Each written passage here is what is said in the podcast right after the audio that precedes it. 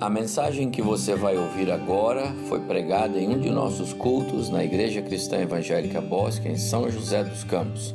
Ouça atentamente e coloque em prática os ensinos bíblicos nela contidos. No capítulo 20, quando nós falamos em missões, estamos falando do serviço mais precioso que o cristão pode fazer. Porque missões lembra cuidar da missão de Deus, que é evangelizar, espalhar as boas novas, proclamar o evangelho. Não tem nada mais precioso do que isso. Não tem. Você pode pensar em alguma coisa, mas você não vai encontrar nada maior do que esse privilégio e essa tarefa que nos é dada de fazer missões. E ela é muito preciosa porque ela proclama a graça.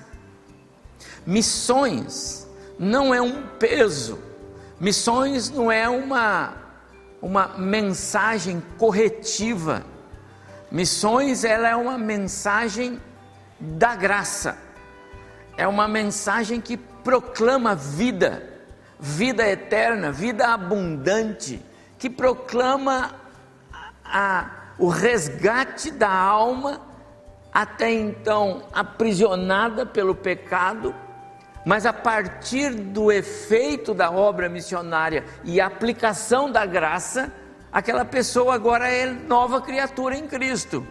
Antes era alguém que caminhava por esse mundo condenado à morte eterna e você sabe que morte eterna não é morte. Morte eterna é morte eterna. Alguém vai viver eternamente morto. Eu vou repetir: morte eterna não é a morte. A morte física é a cessação da vida física. Porém, a alma, ela continua viva, ou morta ou viva. A continuidade é que nos é, é que é o problema. E essa continuidade da alma que morre sem a salvação, ela continua morta por toda a eternidade. Esse é o sofrimento, esse é o inferno preparado para Satanás, os seus seguidores, os seus anjos e todos quantos na face da terra em todos os tempos, desde Adão até os nossos dias, e enquanto perdurar esse mundo, esse é o grande é, problema que o ser humano enfrenta por causa do pecado de Adão. O destino final é a vida eterna para alguns e a morte eterna, a continuidade da morte para outros. A graça é esse favor de Deus que tira o pecador, que tira o ser humano de trás das portas do inferno, conforme o próprio Jesus falou: Eu edificarei a minha igreja e as portas do inferno não vão prevalecer. Ou seja, ele vai edificar e ele vai romper as portas do inferno e vai tirar as pessoas de lá de dentro e vai salvar. Então é isso que está acontecendo hoje e missões. Missões, especificamente missões, é levar a mensagem da graça. Mas vamos à frente na nossa mensagem nesta manhã. Missões é levar a mensagem da graça, avisando que não tem nenhum mérito, nem queira tentar é, fazer algo para merecer. Você não vai conseguir. Não tente, você não vai conseguir. A salvação é graça, pura graça, 100% graça, nada de mérito. Esta passagem que eu vou ler nesta manhã, Mateus 20, de 1 a 16, ela é uma das mensagens, é uma das parábolas que eu quero entender é, é, não muito é, exploradas é, é, pelas, pelos pregadores. À noite eu vou usar outra parábola e, e, e os irmãos já sabem, vou falar sobre o Deus que jamais encolhe os seus braços, usando o pai do filho pródigo. E lá é a parábola mais conhecida, mas esta da manhã não é muito conhecida. a parábola dos trabalhadores da vinha. Alguns dizem que é a parábola dos trabalhadores da vinha, outros dizem que esta é a parábola é, do, do, do, do, dono é, bondoso, né, que vai buscando os trabalhadores, e outros, como eu, gostam de chamar esta parábola de a parábola dos trabalhadores da undécima hora, né? um décima é onze, às onze horas, é, depois de iniciado o dia, e o dia termina com 12 horas, o Senhor vai lá buscar gente para trabalhar na, na vinha dele. Por isso, um décima hora, cinco horas da tarde. E esse Senhor é muito bondoso, por quê? Porque ele arre, arre, arrebanha trabalhador e trabalhar menos de uma hora. Então, é um bom título, os trabalhadores da undécima hora. Mas você também poderia chamar esta parábola de a parábola onde não há graça, só há, perdão, não há mérito, só há graça. Vamos ler a parábola? Mateus 20, verso 1 até o 16. Eu vou ler, você acompanha, por favor. Jesus, contando a parábola, disse assim: Porque o reino dos céus é semelhante a um dono de casa que saiu de madrugada para assalariar trabalhadores para a sua vinha. Saiu de madrugada, saiu às seis da manhã. E tendo ajustado com os trabalhadores a um denário por dia, era o salário de um dia, mandou-os para a vinha. Saindo pela terceira hora, então três horas depois que o dia amanheceu, nove horas, viu na praça outros que estavam desocupados e disse-lhes: Ide vós também para a vinha, e vos darei o que for justo. E foram. Tendo saído outra vez perto da hora sexta, seis horas depois da manhã aberta, doze horas então, e da hora nona, então três da tarde, procedeu da mesma forma, e ainda, verso 6, saindo por volta da hora undécima, então era cinco horas da tarde, encontrou outros que estavam desocupados e perguntou-lhes: Por que estiverdes aqui desocupados o dia todo? Responderam-lhe: Porque ninguém nos contratou. Então lhes disse: Ide também vós para a vinha. Ao cair da tarde, então 18 horas, disse o senhor da vinha ao seu administrador: Chama os trabalhadores e paga-lhes o salário, começando pelos últimos, indo até os primeiros. Vindo os da hora um décima, aqueles que chegaram para trabalhar às cinco horas da tarde, recebeu cada um deles um denário. Ao chegarem os primeiros, pensaram que receberiam mais, porém, também estes receberam um denário cada um. Mas tendo recebido, murmuravam contra o dono da casa, dizendo: Estes últimos trabalha, trabalharam apenas uma hora, contudo os igualaste a nós, que suportamos a fadiga e o calor do dia. Mas o proprietário respondendo, disse a um deles: Amigo, não te faço injustiça. Não combinaste comigo um denário, toma o que é teu e vai-te, pois quero dar a este último também tanto quanto a ti. Porventura não é não me é lícito fazer o que quero do que é meu? Ou são maus os teus olhos, porque eu sou bom? Assim, os últimos serão os primeiros, e os primeiros serão os últimos, porque são muitos são chamados, mas poucos escolhidos.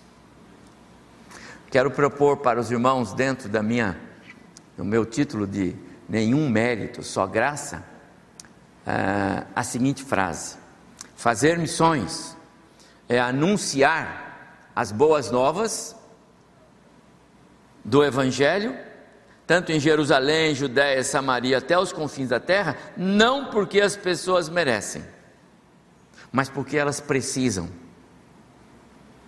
ser salvas. Onde eu vejo isso, irmãos?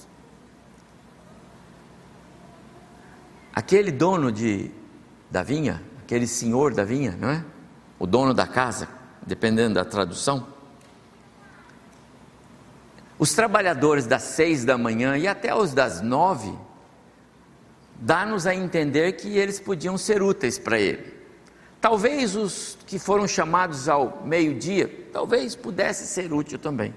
Mas o pessoal das três da tarde, sendo que o expediente terminava às seis, E o pessoal das cinco, não, não é por causa é, do trabalho, é por causa do trabalhador, não é por causa da necessidade da mão de obra, mas é por causa da necessidade daqueles homens que vão para a praça esperando que alguém lhes chegue com um trabalho, porque eles precisam de dinheiro para sustento, para sobrevivência. Por isso que é, muito mais do que o Senhor precisando deles para trabalhar na sua vinha, é eles que precisam ser chamados para trabalhar na vinha para que tenham sobrevivência. É com isso em mente, por isso eu quero deixar esta frase aqui, que eu quero pensar brevemente com os irmãos nesta parábola. Os trabalhadores dão décima hora. Nesta parábola, Jesus ensina que a essência da liberalidade de Deus, da bondade de Deus, é algo que nos deveria encher os olhos, o coração. A essência da liberalidade de Deus, da bondade de Deus. Eu quero pensar neste senhor da parábola, o dono da casa, como é apresentado aqui, é como a figura do próprio Deus. Ele é o próprio Deus. Você sabe que a vinha é uma figura usada tanto no Velho quanto no Novo Testamento para significar nós, o povo de Deus. No Antigo Testamento, em vários lugares, aparece a vinha como aquela que Deus plantou. E era desejo de Deus que ela fosse uma boa vinha, mas infelizmente a vinha, referindo-se a Israel, não deu bons frutos. Jesus se apresenta como a videira verdadeira e nós os ramos. E aí essa figura agora já traduz para a igreja. Então esse senhor, esse dono, esse esse proprietário da vinha que sai para salariar os seus, que sai para buscar, não é? Os trabalhadores eu quero que os irmãos pensem neles comigo como a pessoa do próprio Deus. E a essência desta parábola para mim é que Jesus está nos ensinando que não há nenhuma possibilidade de reclamação de direitos. Lembra? Não tem que reclamar. Eu combinei o quê? Porque não há mérito. Há a bondade de Deus. A graça não olha mérito, a graça não olha o seu esforço. Até porque onde o pecador está, não há esforço algum que ele possa fazer para ser merecedor da graça salvadora. A graça salvadora, ela encontra o pecador no mais profundo abismo. E lá ele aplica o poder transformador. É assim que é.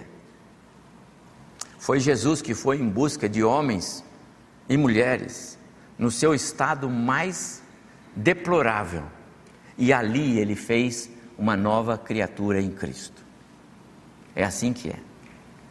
Tudo é graça, tudo é obra do amor e da misericórdia de Deus. O verso primeiro diz: Porque o reino dos céus é semelhante a um dono de casa que saiu de madrugada para contratar, assalariar é, é, é, trabalhadores. Não é normal que o dono da casa vá buscar trabalhadores.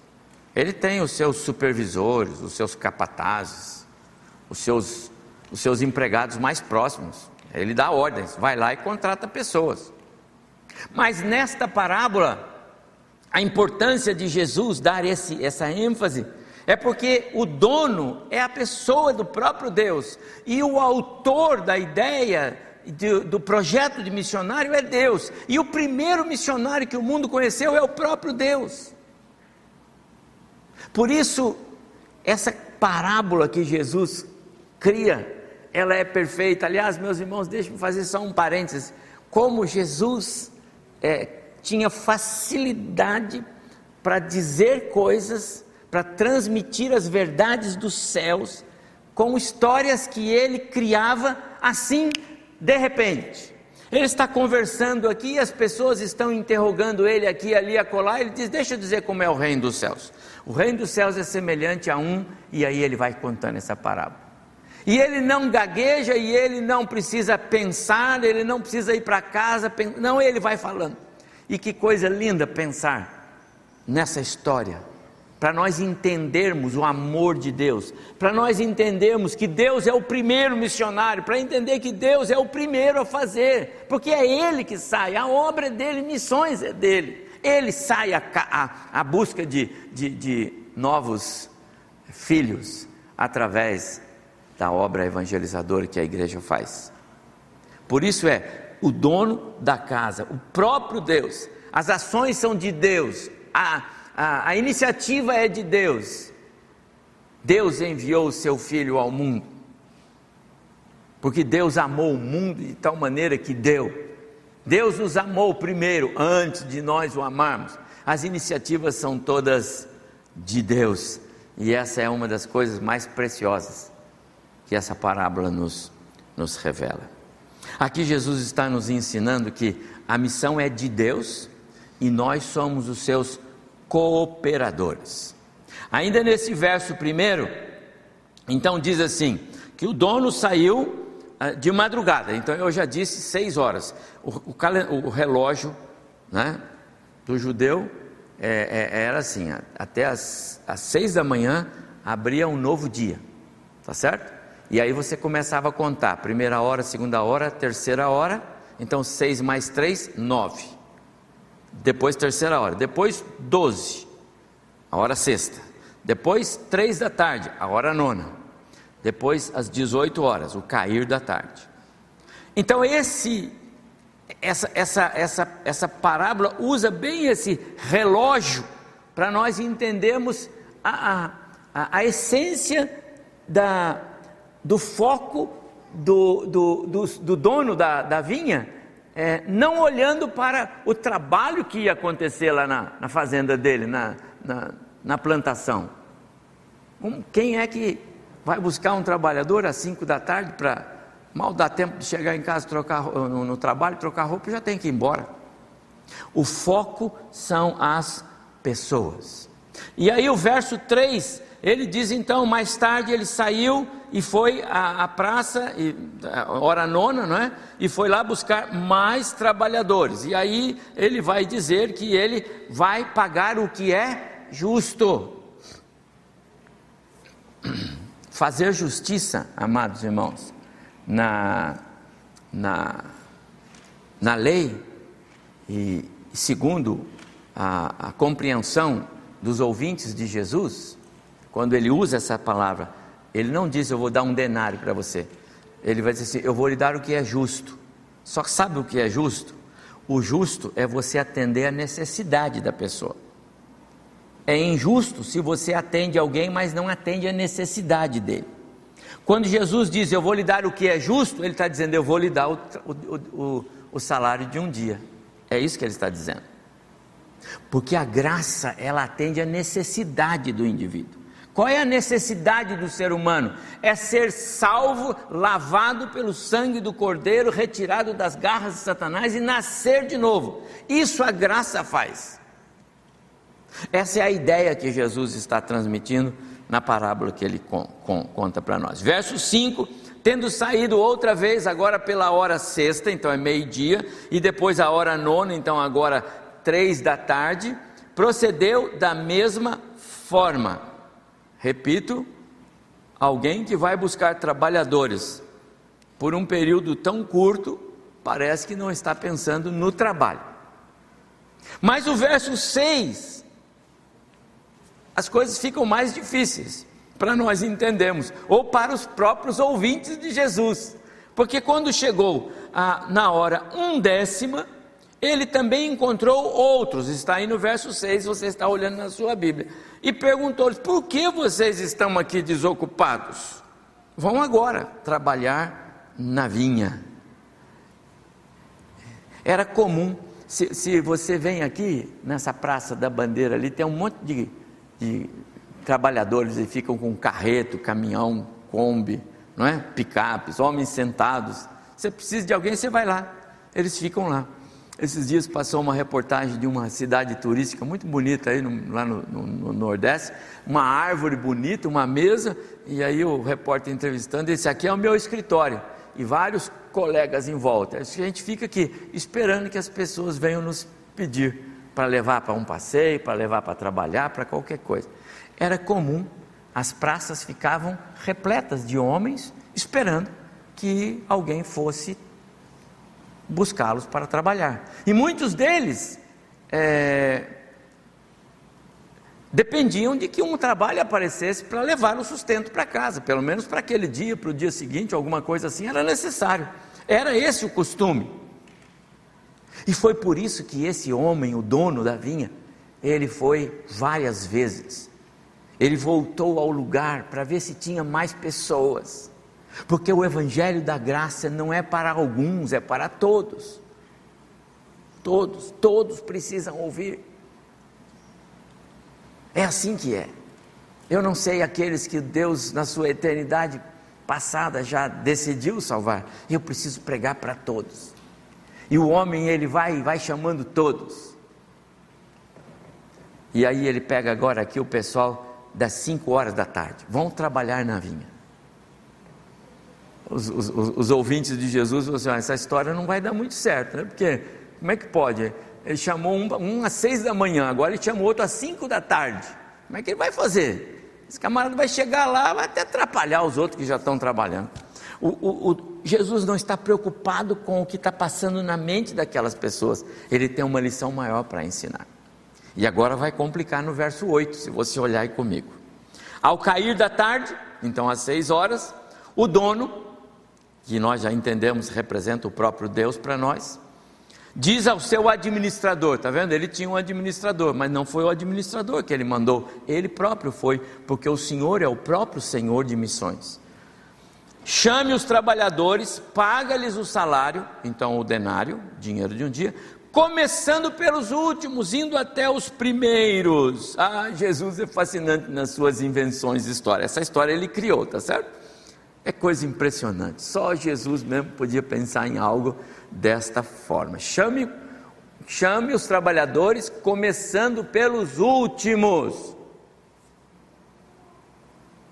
Parece até que o Evangelho é injusto. Parece que o Evangelho é injusto, começando pelos últimos. Nós vamos entender isto.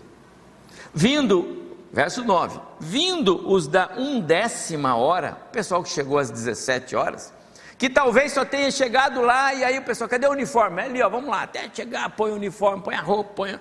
Tá, daí, vamos embora, onde é que é o campo? É lá, pem, tocou a campainha, vamos, vamos embora, tira a roupa de novo, põe a sua, põe o seu, acabou. Mas nós nem fizemos nada, não importa, o homem chamou, não chamou? Agora tocou a campainha que é para ir lá no escritório, então nós vamos lá. Vamos ver quanto que ele vai dar, né? Eles não sabiam.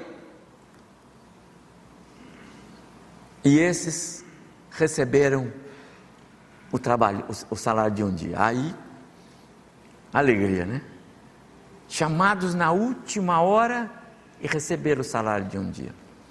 Amados irmãos, eu, algumas coisas marcam a nossa vida e eu espero que algumas das mensagens pregadas nesse púlpito é, é, possam estar marcando a vida de vocês. Mas eu tive uma pessoa na, na, na nossa família, sogro da minha irmã, que viveu é, rebelde até os 67 anos, mais ou menos. Não gostava da gente, dos, dos, dos crentes, tinha, tinha, tinha ambiente conosco, mas ele não gostava de nós. Gostava de loteria esportiva, não vou falar o time dele, porque senão fica ruim aqui para alguns, né? Mas era um italiano pesado, sabe? E tal, e muito bem. E meu pai sempre falava para ele: você precisa ir na igreja com a gente. Ele passou aí, ia lá de vez em quando. Um dia meu pai falou para ele: o dia que você quiser ir lá na frente, quando o pastor fizer um apelo, eu vou com você. E um dia isso aconteceu, lá pelos 67, 68 anos de vida desse homem. Amados irmãos, ele viveu mais dois anos.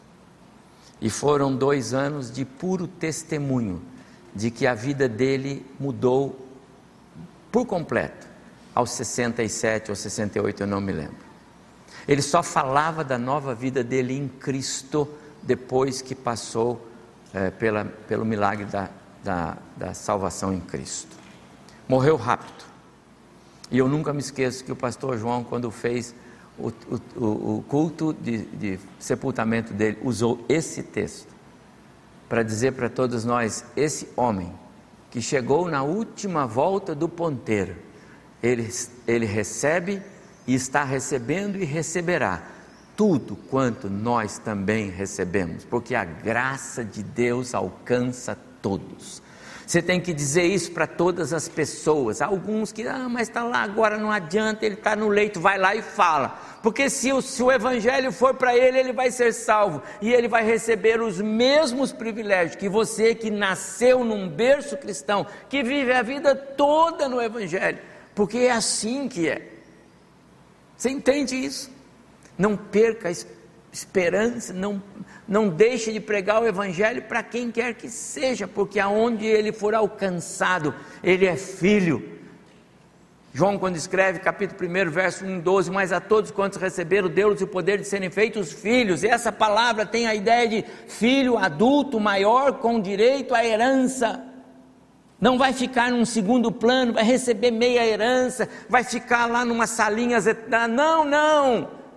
Vai sentar à mesa com o Senhor Jesus Cristo, o grande Senhor que vai celebrar as bodas conosco. Entende isso?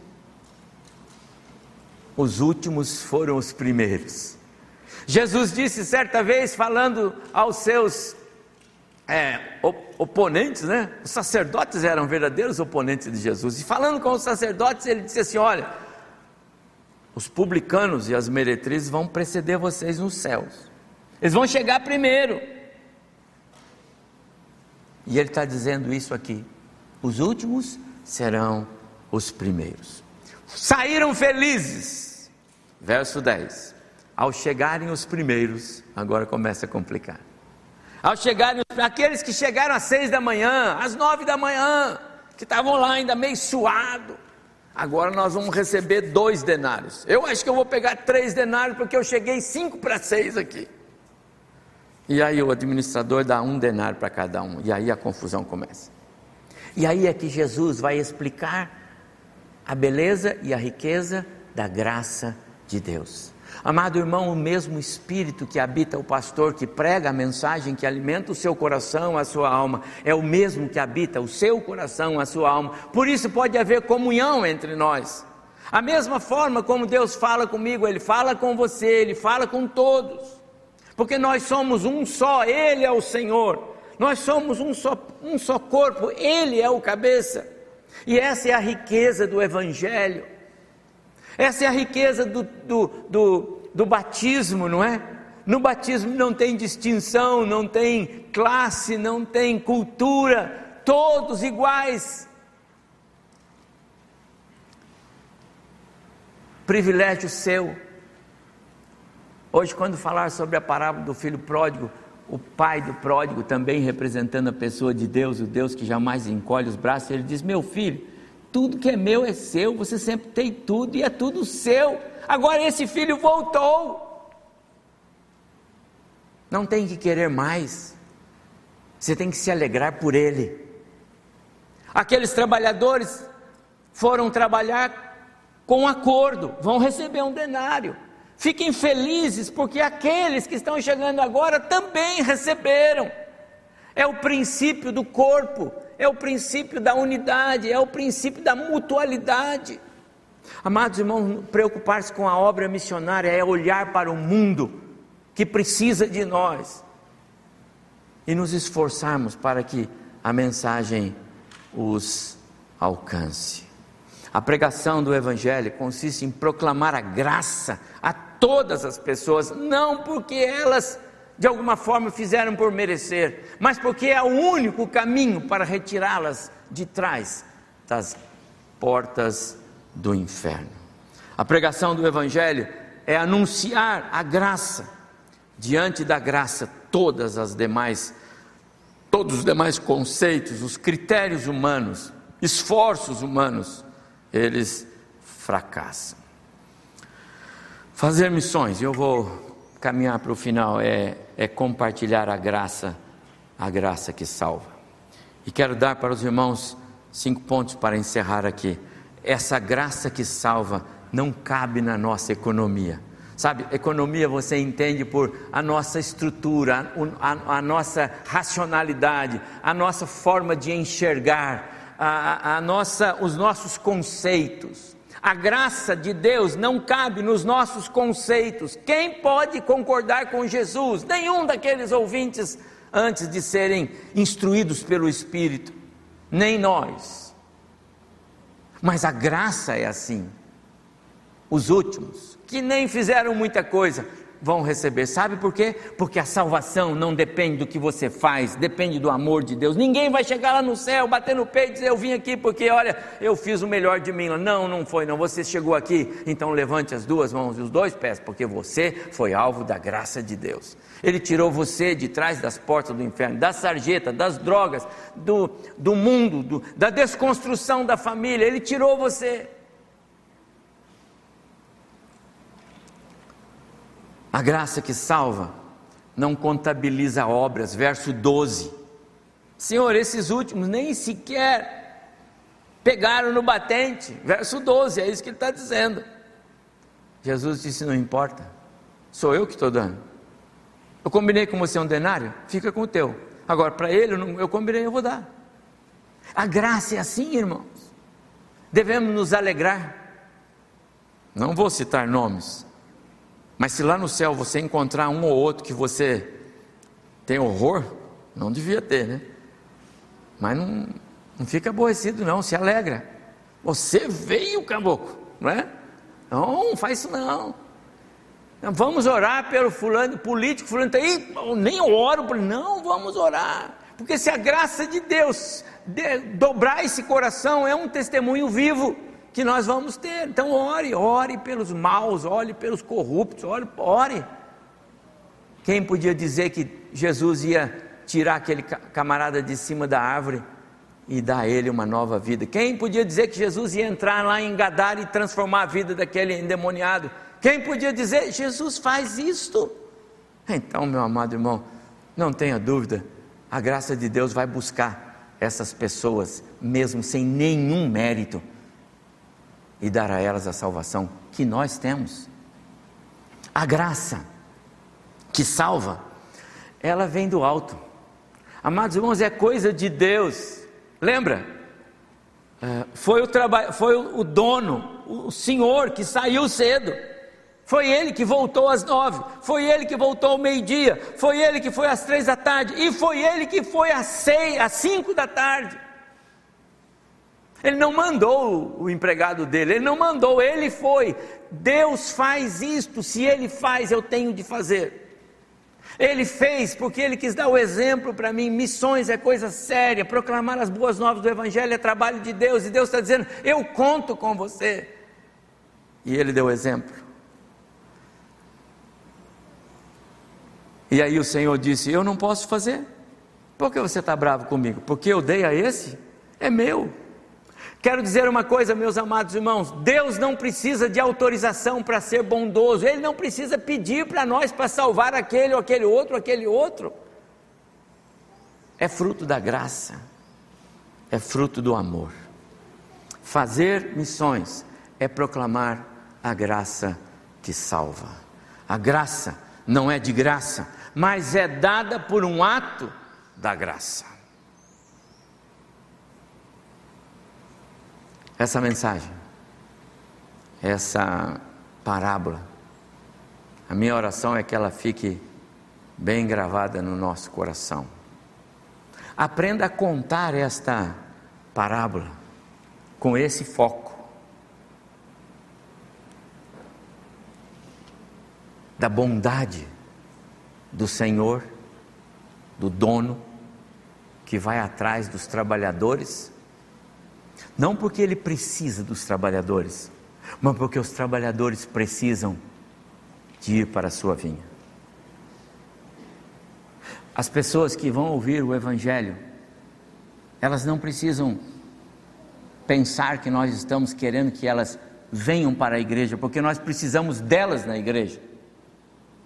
Mas elas precisam da igreja, não do espaço físico, mas de ser parte do corpo de Cristo para serem novas criaturas em Cristo Jesus. Pode dar o título que você achar melhor, tá bom? Mas não deixe de dizer que ela ilustra a maravilhosa graça salvadora de Deus.